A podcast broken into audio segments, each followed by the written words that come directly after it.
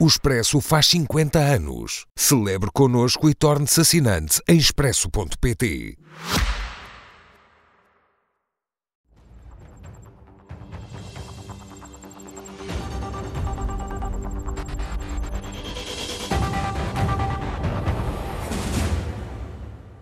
Hoje com Pedro Delgado, Delgado Alves aqui comigo em estúdio e com Cecília Meireles a partir dos estúdios de Matosinhos. Muito boa noite aos dois. Pedro, comece por si. Chegámos àquela fase tão esperada pelos eh, partidos, os novos começos, o pontapé de saída esta noite de, de Luís Montenegro. Há aqui novas propostas ou muda o ano político e fica tudo na mesma? Bom, eu acho que não, não, sei se será o momento mais esperado por Luís Montenegro até o momento, ou seja, foi, um, foi aproveitado para tentar passar uma, alguma mensagem nova. Eu começava por, por observar que dá, faz uma primeira observação sobre o facto do PS ser uma família unida. Normalmente, quando há esta necessidade grande de fazer esta afirmação e de estar a reiterá-la, é sinal de que há dúvida quanto, ao, quanto a isto e, portanto, não é assim a melhor entrada para afirmar o, o caráter incontestável da liderança ou a forma incontornável como, como enfim, como como tem gerido o último ano, aproximadamente, em que, em que é líder do PSD. Alguma contestação que se tem verificado mais recentemente e, portanto, começar por aí é um sinal, se calhar, de alguma, não, não digo de fraqueza, mas de reconhecimento de que precisava de fazer essa afirmação, uh, o, que não é um, o que não é um bom sinal. No restante, uh, de alguma maneira, o que anunciou hoje Luís Montenegro não foi surpreendente no sentido em que já se esperava que, eventualmente, o PSD procurasse trazer para este período do tempo, para, para a rentrée, algo que trará com certeza no Orçamento de Estado, ou talvez um pouco antes. Portanto, como querendo antecipar medidas que provavelmente constarão do Orçamento de Estado. Há muito tempo que o Governo vem trabalhando em matérias relativas a estas. E, e já vamos estas, falar mais sobre Designadamente quanto, ao, quanto, ao, quanto, aos impostos, e portanto provavelmente falaremos delas em maior detalhe. Portanto, de uma maneira, uma estratégia de antecipação. Isto recorda um pouco um momento em que Luís Montenegro fez algo parecido, também quando discutiu as medidas que iriam ser que foram apresentadas e que foram discutidas no ano passado, em que o Governo se preparava para apresentar um pacote. Portanto, o PSD procurou uh, apresentar antes ou antecipar uma semana algumas medidas, uh, como que dando a nota de que ah, o Governo não faz nada, nós é que fomos os primeiros, um bocadinho, não digo querer cruzar primeiro uma, da, uma, uma reta da meta imaginária que lá se encontrasse, mas poder, para poder dizer que anunciou qualquer coisa antes. Estas coisas têm o seu tempo, percebe-se que uh, a oposição procura dizer qualquer coisa de novo no início do novo ano político, ou na antecâmara do novo ano político, mas o que temos para já, já leremos, ainda é pouco e cheira muito a ser apenas posicionar-se primeiro que os outros para dar a ideia de que uh, chegou primeiro. Mas o que interessará é o conteúdo das propostas e quanto a isso ainda sabemos pouco. E já vamos ao, ao conteúdo dessas propostas. Cecília, o que é que lhe pareceu este recomeço de Luís Montenegro? Uh, boa noite, antes de mais, a ambos. Bom, pareceu-me que foi uh, aquilo que normalmente é, estes recomeços são sempre mais simbólicos do que uh, recomeços na realidade. Agora, eu confesso que fiquei um bocadinho surpreendida quando ouvi o Pedro Delgado Alves dizer que parecia que no PSD era preciso dizer que estavam unidos porque era uma família um bocadinho desunida. Eu acho que o PS este ano pode falar de tudo menos de famílias desunidas, porque eh, se há coisa que o governo demonstrou é que parecia daquelas famílias onde uns já não falavam com outros e até, até agressões físicas já poderia ter havido. E, portanto, eu acho que é o partido mais desunido e mais crispado do sistema político português na atualidade é precisamente o partido do governo e é precisamente o PS. E, e isso não é por acaso, eu não gosto da expressão bandalheira, mas de facto o governo, ninguém fez mais oposição ao governo do Partido Socialista do que o próprio Partido Socialista durante este ano. Bom, e portanto essa parte do trabalho da oposição está muito facilitado. Qual é o trabalho que, eh, do meu ponto de vista, a oposição tem que fazer? É mostrar que é uma alternativa e que é uma alternativa melhor. E para isso, eu acho, uh, é óbvio que a carga fiscal tem que diminuir. Eu gosto do anúncio, uh, mas acho que tem que ir muitíssimo mais longe. Como anúncio só, parece-me relativamente curto. Primeiro, tem que se explicar como é que a carga fiscal vai diminuir e depois tem que se explicar como é que se encontra uma plataforma de governo mais à direita. Eu tenho algumas ideias de como é que, por exemplo, Uh, ideias que não são de maneira nenhuma unânimes, mas que eu acho que alguém devia dizer. Nós temos neste momento um número recorde de funcionários públicos. O grande investimento do PRR no governo é na digitalização. Isso significa que vamos continuar a precisar do mesmo número de funcionários? Descentralizamos, tiramos do Estado Central mais de 20 competências. Não há um, um organismo que tenha sido extinto, embora as competências tenham passado para as câmaras municipais. Isto é a maneira eficiente de gastar o dinheiro dos nossos impostos? Eu acho que não. E, portanto, acho que ou se faz um discurso um bocadinho mais consistente sobre a diminuição da carga fiscal, ou então, é, quer dizer, diminuir os impostos é evidente que toda a gente quer. É preciso é diminuir os impostos sem ao mesmo tempo aumentar a dívida e descontrolar as finanças públicas.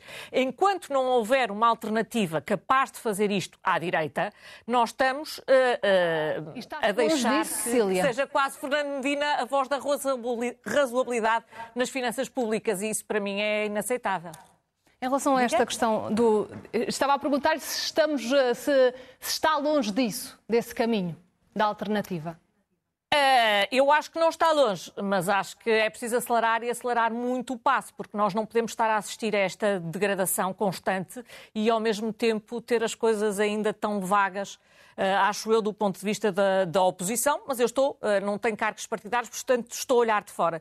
Da mesma forma, me parece que o discurso de um modelo económico diferente e da questão fiscal é muitíssimo importante, é central, não é por acaso que, que todos os partidos falam dele, mas uh, há algumas outras coisas que eu acho que deviam começar a ser faladas de forma um bocadinho mais consistente. Da mesma maneira que se tem falado do absoluto caos na saúde que nunca mais se resolve, eu acho que isso deve ser ligado à questão social e, sobretudo, à questão do envelhecimento. Cada vez mais nós temos um sistema social para os mais velhos que está a entrar em ruptura, como acho que há uh, assuntos que não são novos, mas sobre os quais alguém devia falar, como, por exemplo, as bolsas de insegurança, que cada vez mais começam a aparecer nos grandes núcleos urbanos e que, se nada for feito agora, agravam-se e transformam-se em problemas muito difíceis de resolver. Eu acho que uma oposição não pode só falar, e sobretudo uma oposição à direita, não pode só falar de economia, impostos, impostos economia. Tem que ser mais do que isto. Mas até agora o que tenho falado é mesmo dessa questão dos impostos, portanto vamos uh, focar-nos uh, aí, Pedro. Temos aqui uh, os partidos a fazer a entrar neste leilão da descida do, do, do IRS. Acaba depois por favorecer quem, quem está no governo, porque depois pode fazer aquilo que todos os outros prometem. Ora bem, eu, eu dava só, só dar um passinho atrás muito rápido. Uh, enfim, eu não resisto a responder à farpa do Partido Desunido e Crispado, não aceitando a premissa, mas não resistindo a comentar. Então, perante um partido aparentemente tão desunido, tão crispado, em que o trabalho da oposição estaria tão facilitado, ainda assim vemos que a oposição não consegue apresentar melhor do que meia dúzia de bullet points sem explicar quais são e que tem que afirmar que a liderança é, é firme, seguríssima e que não há, não há dificuldade nenhuma no PSD. É, é, é que é de estranhar, porque se, fosse, se a realidade fosse como a Cecília começa por descrever, porque... aparentemente então, Luís Montenegro eh, teria sido um passeio no Pontal, um passeio à beira-mar, sem a necessidade de fazer eh, esta afirmação esta, e esta, esta, esta nota inicial. Ah, então, permita-me depois... voltar também ah, atrás. Okay. O Governo está mais coeso este ano? Vai estar mais coeso este ano? Repare, o Governo passou, é inegável, por, uns, por vários maus bocados ao longo deste ano, mas conclui a sessão legislativa, chega ao final com várias reformas concluídas, ultrapassadas várias dificuldades que enfrentou, inegavelmente, e está mais robusto no, no momento em que estamos, agosto, no final, de, de, de, no, no balanço do Estado da Nação, isso verificou-se, do que no, com, da forma como arrancou o ano, com, enfim, com as necessidades de fazer remodelações governamentais e com um processo que, de facto, em vários momentos não correu bem. Mas, efetivamente, quem sai no final desta sessão legislativa, no final do ano parlamentar, a respirar e com um novo fogo, curiosamente, se levássemos à letra o que a Cecília disse, deveria ser a oposição, que não é. Hoje lemos editoriais que em que questionam o tempo a correr para Luís Montenegro, o fim da sua, da sua, do seu período de graça, o período experimental está a terminar e, portanto, tem, uma, tem, tem grandes dificuldades pela frente, quando o que vemos, vamos aguardar, obviamente, pelo arranque do ano, mas vamos ter o Governo a surgir, a apresentar propostas que vai verter no Orçamento de Estado e, portanto, uma retomada de iniciativa. Enfim, podemos depois discordar do conteúdo das políticas, já iríamos, podemos falar sobre isso, mas em termos da, da percepção e da dinâmica, o cenário, eh, enfim, não é comparável com aquele dos piores momentos eh, que o Governo teve eh, em meses anteriores, longe disso.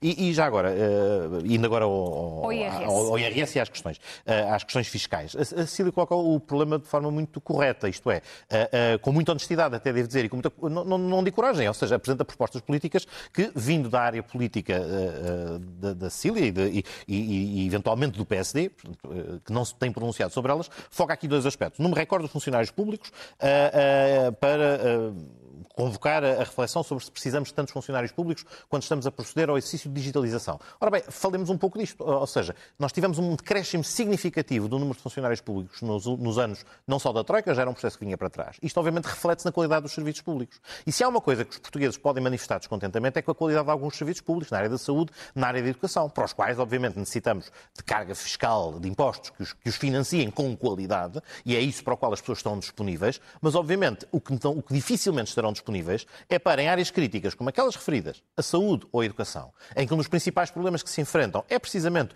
o da existência de recursos humanos para conseguir dar respostas aos problemas que enfrentam, ver aqui, enfim, como uma alternativa governativa, uma, um, um, regresso à, à modalidade de construção do Estado Social que prescinde do reforço de recursos humanos. E, portanto, é, é, é, vejamos, como eu dizia, respeito a posição contrária, de quem entende que temos funcionários públicos a mais, não a subscrevo. Acho que o caminho é precisamente o inverso. Tem de ser o de robustecer a capacidade de resposta dos serviços públicos, dar oportunidades às pessoas que queiram ter carreiras na, na, na função pública, tê-las com qualidade, com remunerações adequadas. Essa é uma das apostas nas quais o Governo tem olhado mais recentemente. Enfim, tem uma dificuldade, eh, tem tido uma dificuldade em, devido à inflação, fazer corresponder às expectativas de todos os funcionários, mas já está anunciado, quer progressões mais rápidas, quer mesmo uma revisitação da forma como, como, como a entrada se faz na função pública. Vão, vão pagar menos impostos Mas o ponto e vão agora... sentir e agora... esse alívio ou não? E agora vamos aos impostos. Uh, quanto ao IRS, que é aquele no qual Luís Montenegro se focou hoje, ainda sem grande pormenor e sem grande detalhe, um aspecto importante é o de saber uh, uh, o detalhe, porque o detalhe de onde é que vai incidir esta redução de impostos, Luís Montenegro anuncia um número, qual é seu, a sua meta para a redução de impostos. Mas onde é que ele vai efetivamente encontrá-lo e com que custo? Ou seja, para quem é que se vai repercutir este corte no, no, no IRS? Será que estamos, não estamos seguramente a falar dos, dos, dos milhões de pessoas que não, nem, sequer são, nem sequer entram na tributação do IRS e que obviamente revelam que ele tem vindo, o, o imposto, a lógica do imposto tem vindo a melhorar a sua progressividade. E se há uma coisa na qual o Governo tem procurado introduzir uma reforma em relação à qual o PSD, agora estamos, a, estamos, aqui a comentar o ausente, mas em relação à qual o PSD, na última campanha eleitoral, no seu último programa eleitoral, o que dizia era que revisitar IRS, revisitar o, o tema, seria matéria que nunca antes de 2025 ou 2026 colocaria em cima da mesa, revela bem que provavelmente aquilo onde vai incidir é enfim, para a redução a alcançar estes valores, volto a dizer, falamos no escuro, sem saber o detalhe das propostas de Luís Montenegro, a questão é se vai efetivamente reduzir a carga fiscal ou vai reduzir o IRS com impacto nas famílias. Podemos olhar para aquilo que foi um conjunto de medidas no último Orçamento de Estado, no Orçamento de Estado anterior a este, quer contra o IRS jovem, quer contra aquilo que foi a adaptação, precisamente vocacionada para as famílias, do, do, ao nível do IRS, e verificar se é esse o caminho de Luís Montenegro, ou se aquilo que vai propor é uma redução, não da classe média, mas de quem tem a maior capacidade para contribuir e que, portanto, não é que deva ser penalizado com impostos, mas que deva ter à, à, escala daquele que é o seu rendimento, a, a comparticipação na, na, no, no, custear do funcionamento da máquina do Estado. Mas os portugueses anseiam por esse alívio E a matéria que virá seguramente no Orçamento do Estado. Cecília, uh, o Governo estará com o foco, com a cabeça no sítio certo agora sim para resolver esta questão? Bom, eu, esta, esta garantia, eu acredito nesta garantia de que o governo vai estar mais coeso, porque menos coeso também só se começassem a agredir-se fisicamente ou a tirarem coisas no meio do Conselho de Ministros, porque isto de facto atingiu já, já um nível que eu acho que, que não, menos coeso do que foi este ano, acho que já é quase impossível. E, portanto, a, tendência, a tendência quando se chega a um determinado nível é que já, já, não, já não pode piorar mais. Agora, eu acho que o governo vai começar, e, e deu sinais disso, e, e, e isso foi perceptível, vai começar começar, mais do que a diminuir impostos, vai começar a distribuir mais dinheiro. Eu acho que é essa, foi, essa, foi muito essa a tentação e foi muito isso que foi feito nos últimos meses. Aliás, como se percebeu, depois daquele bónus de primeiras pensões, primeiro dava, dava num ano, mas depois não dava no outro, e depois, passados uns meses, foi corrigir e afinal já podia ser. Portanto, percebeu-se que há esta uh, vontade de, de, de distribuir e, e, e, e, compreensível, porque ela resultava. O, o, que eu nunca percebi é porque é que primeiro se disse que não se ia cumprir a lei e depois se acabou por cumprir a lei. Agora. Uh, uh, eu acho sempre que uh, o Governo faz sempre o que eu acho que é a gestão corrente do orçamento, que é assim. Diz, é sempre o mesmo truque. Eu vejo isto desde 2016. É, por um lado, uh, põe lá mais despesa do que aquela que está a planear executar e, portanto, contenta muita gente com a promessa e depois uh, há muita coisa que não chega a ser executada e depois prevê sempre, sistematicamente, menos receita fiscal do que aquela que consegue cobrar. E, portanto, o resultado do ponto de vista das contas públicas é quase sempre positivo. Estou a excluir aqui a pandemia por razões, por razões evidentes. E depois dá pequeninos sinais muito pequeninos. Eu acho que quem acredita que os países crescem pela iniciativa privada e pelo mérito e pelo trabalho não fica contente com isso. Uh, e está à espera de mais, eh, está à espera de mais iniciativa, mas esse, eh, também o PS é transparente a dizer que esse não é o modelo. Agora, eh, eu gostava só de salientar isto e voltando à questão dos funcionários públicos. Eu não sei se há a mais, se há a menos. Acho que provavelmente há a menos nos sítios e a mais noutros. Ah, eu só fiz duas perguntas e nunca ninguém no governo, e eu ando a perguntar isto há anos, me conseguiu explicar como é possível passar-se mais de 20 competências para as autarquias locais do Estado Central e no Estado Central continuar tudo exatamente como está. Há aqui qualquer coisa que não é eficiente do ponto de vista da afetação dos recursos. Os recursos é aquilo que nos descontam no ordenado todos os meses. Eh, como é que é possível? Eh, da mesma maneira, eu acho que se olhássemos para isto com realismo, também seria possível nós termos carreiras mais atrativas na administração pública, porque nós não podemos continuar a ter outro ano como aquele que tivemos, em que é greve atrás de greve, atrás de greve, atrás de greve, com expectativas que são legítimas, porque de facto, então neste período de inflação, os funcionários públicos foram sacrificados, tiveram menos aumentos do que aqueles que existiram na função privada, mas uh, são legítimas as suas expectativas, mas também são legítimas as expectativas das pessoas que saem de casa de manhã cedo para trabalhar e num dia não têm escola onde possam deixar os filhos, no outro dia não têm transporte, depois no outro dia já não sei o que está fechado. Isto não pode ser assim. Eh, e, portanto, oh, Cecília, esta já, reforma já tem, é necessária. Essas perguntas que têm feito e não têm tido, tido respostas, aproveito para perguntar aqui rapidamente ao Pedro se, de forma sintética, consegue responder às dúvidas da Cecília. Consigo. Por exemplo, eu, eu até fico um bocadinho eh, não digo perplexo, que é exagero, mas fico um bocado espantado pela pergunta. Por exemplo, as transferências de competências na área da, da educação pressupõem a transferência dos recursos humanos que estão afetos às competências não, que foram transferidas. Só dos sim, sim, sim, sim.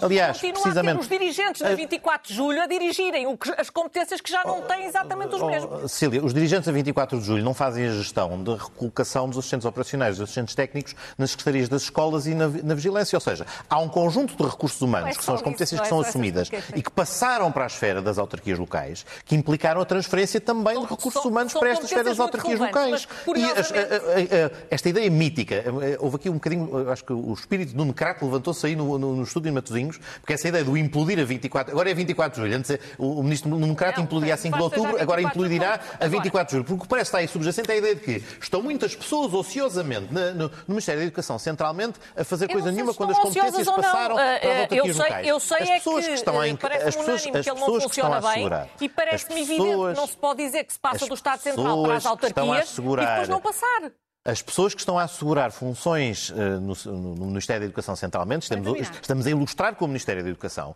aquilo que fazem é a gestão, por exemplo, curricular, o acompanhamento do ano letivo, a sua programação, que são tarefas que são sempre desempenhadas pelo Ministério da Educação. Aquilo que foi transferido para as autarquias locais são outras competências no plano, quer da gestão de equipamentos, quer da gestão de recursos, de recursos humanos e os próprios recursos e quem humanos. É que as e houve transferência de recursos e houve transferência de E quem é que as existia a nível central? De, de acelerar que ainda antes de passarmos para o outro tema, olharmos para a questão da, da alternativa da, da direita, se a alternativa está preparada para este novo ano político. Rapidamente, Cecília, um, a Cecília vai estar na Universidade do, do, do, PSD. Em que ponto é que estas aproximações entre o PSD e o, e o CDS, este casamento ainda poderá ser uma fórmula de sucesso?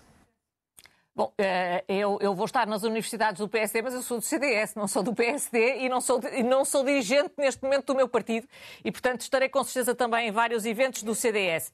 Eu acho que, não por acaso, eh, olhei para ali e vi os dois presidentes de Câmara, são dois presidentes de Câmara de coligações e, portanto, se há coisa que o PSD e o CDS já demonstraram é que se entendem bem e conseguem governar bem. Agora, mais do que, eu vejo muitas vezes muitas discussões sobre partidos, eu acho que mais do que discussões sobre partidos, tem que se ter discussões sobre propostas e sobre ideias. Porque enquanto nós continuarmos num leilão e num concurso a dizer quem é que distribui mais e quem é que corta mais impostos, todos nós gostaríamos de ter que toda a gente tivesse melhores salários e pagasse menos impostos. A questão é como é que chegamos lá. E enquanto isto não for coerente e nós estivermos só a discutir políticas de alianças, eu acho que uh, não, não mostramos que somos a alternativa e somos. Vamos olhar também para o outro tema que, que, marca a atualidade, Pedro, a questão da polémica em torno da atribuição de, do nome de Dom Manuel Clemente à ponte no Rio Trancão. Houve ou não violação de, das regras na atribuição do nome? Eu devo dizer, isto deve ser um caso singular na minha vida em que posso comentar algo uh, sobre toponímia. Eu fui membro da Comissão Municipal de Toponímia durante sete anos e é daquelas uh, particularidades que as pessoas achavam uh, peculiares no meu currículo e perguntavam o que é que fazem na Comissão de Toponímia e agora posso aproveitar um bocadinho para explicar. há aqui uma dúvida desde logo sobre, sobre esta matéria, porque é uma ponte entre dois municípios, portanto é discutível se a competência para atribuir seria só do município de Lisboa ou em que, em que termos é que ela se rege, e mesmo o regulamento sobre estas matérias da Câmara Municipal de Lisboa não é explícito que ele se aplica à atribuição de nomes a pontes. Eles, à partida, fala de arruamentos e praças. Mas, a, a, digamos, a ideia subjacente a haver um regulamento de toponímia e, e, regras sobre que nomes é que se atribuem no espaço público a infraestruturas públicas é a mesma. Ele deve reunir um determinado consenso entre os dirigentes e entre, entre os gestores das cidades, portanto, neste caso, os, os, eleitos locais, e pressupõe um conjunto de coisas para se auscultar a sociedade civil. E o que é que aqui, neste caso, me parece que não ocorreu? Ah, eu acho que há três problemas com isto. Este é o primeiro. Uh, um primeiro tem a ver com estas questões destas regras. Primeiro, há uma Comissão Municipal de Toponímia que deveria ter emitido parecer e ainda não se pronunciou. Depois, tem que haver uma deliberação municipal, e neste caso a tal dúvida se é de uma, se é dos dois municípios. E depois, Lisboa tem uma regra que me parece que muitos municípios também têm, e é uma boa prática, que é de não haver atribuição de nomes de pessoas vivas a equipamentos ou infraestruturas ou, ou, arruamentos. Porque, por variedíssimas razões. Primeiro, porque a decisão não deve ser tomada à quente na presença da pessoa e, portanto, deve ser algo que é algo para memorializar alguém na história de uma cidade e, portanto, deve aguardar até alguns anos após o seu falecimento. O Regulamento de Lisboa aponta para cinco anos após a morte da pessoa, antes de se poder ponderar atribuir o seu nome. E depois, porque. Portanto, uma... as regras não foram cumpridas. Vamos, ele admite exceções, mas têm de ser fundamentadas e, tanto quanto sabemos, o resto não aconteceu. E, e para além disso, a pessoa pode ser eh, alguém homenageável num determinado momento, alguém merecedor dessa homenagem, mas depois não sabemos o que é que essa pessoa fará nos, nos, nos anos seguintes da sua vida e pode haver um arrependimento e, portanto, a razão pela qual não dever haver essa parcimónia. E o que tem acontecido neste caso, este é talvez o segundo tema, é que há aqui ainda uma intenção de prosseguir com alguma cavalgada da popularidade do tema Jornadas Mundiais da Juventude. Algo em que, devo dizer, o pecado está espalhado por todos, desde o Presidente da República ao Governo, aos Presidentes das Câmaras Municipais, todos foram um bocadinho para lá daquilo que era necessário para acolher um evento desta escala, que foi consensual, que foram todas as pessoas bem recebidas, um evento que correu lindamente a todos os níveis e, portanto, todas as pessoas que por cá passaram sentiram que uh, foram bem acolhidos, mas não era necessário tantas vezes uh, estar-se ali na linha vermelha, ou às vezes para lá da linha vermelha, até do princípio da separação do Estado e das, das confissões e da da salvaguarda da laicidade. Ah, era perfeitamente possível separar de outra maneira uh, o tema. Eu acho que esta opção da, da, da, autarquia de Lisboa foi um bocadinho continuar a cavalgar o tema, talvez sem o fundamento que faltava. Finalmente, o, o, o, último ponto é. A personalidade tem-se visto, aliás, os depoimentos da vossa peça e também de muitos artigos de opinião e das petições, eh, enfim, o nome de Dom Manuel Clemente revelou-se não ser um nome consensual, não sou, enfim, eu acho que, volto a dizer, isto é um juízo que se deve fazer muito mais tarde, depois do desaparecimento de uma pessoa, não em vida da mesma, mas revelou-se, em parte, por causa da questão da forma como geriu um processo tribulado da Igreja relativo aos abusos sexuais. Eh, e, depois, também, talvez não seja o cardeal patriarca da história da cidade de Lisboa que recolha mais uh, adesão, eu recordo o antecessor, não tem nenhum, o antecessor de Dom José Policarpo não tem nenhum arruamento uh, com o seu nome. Portanto, uh, este, este facto da própria personalidade obviamente não ajudou, mas aí valeu a tudo isto que valeu à Câmara Municipal de Lisboa no fim do dia foi o bom senso de Dom Manuel Clemente em dizer não me associem a este tema, algo que eu não pedi e que verdadeiramente enfim, gera uma polémica um bocadinho típica de verão, silly season, mas que ainda assim ocupou os nossos últimos dias sobre, este, sobre esta matéria. Cília, a intenção de, de Carlos Moedas terá sido homenagear o cardeal, mas aqui saiu-lhe o tiro pela, pela culatra. O resultado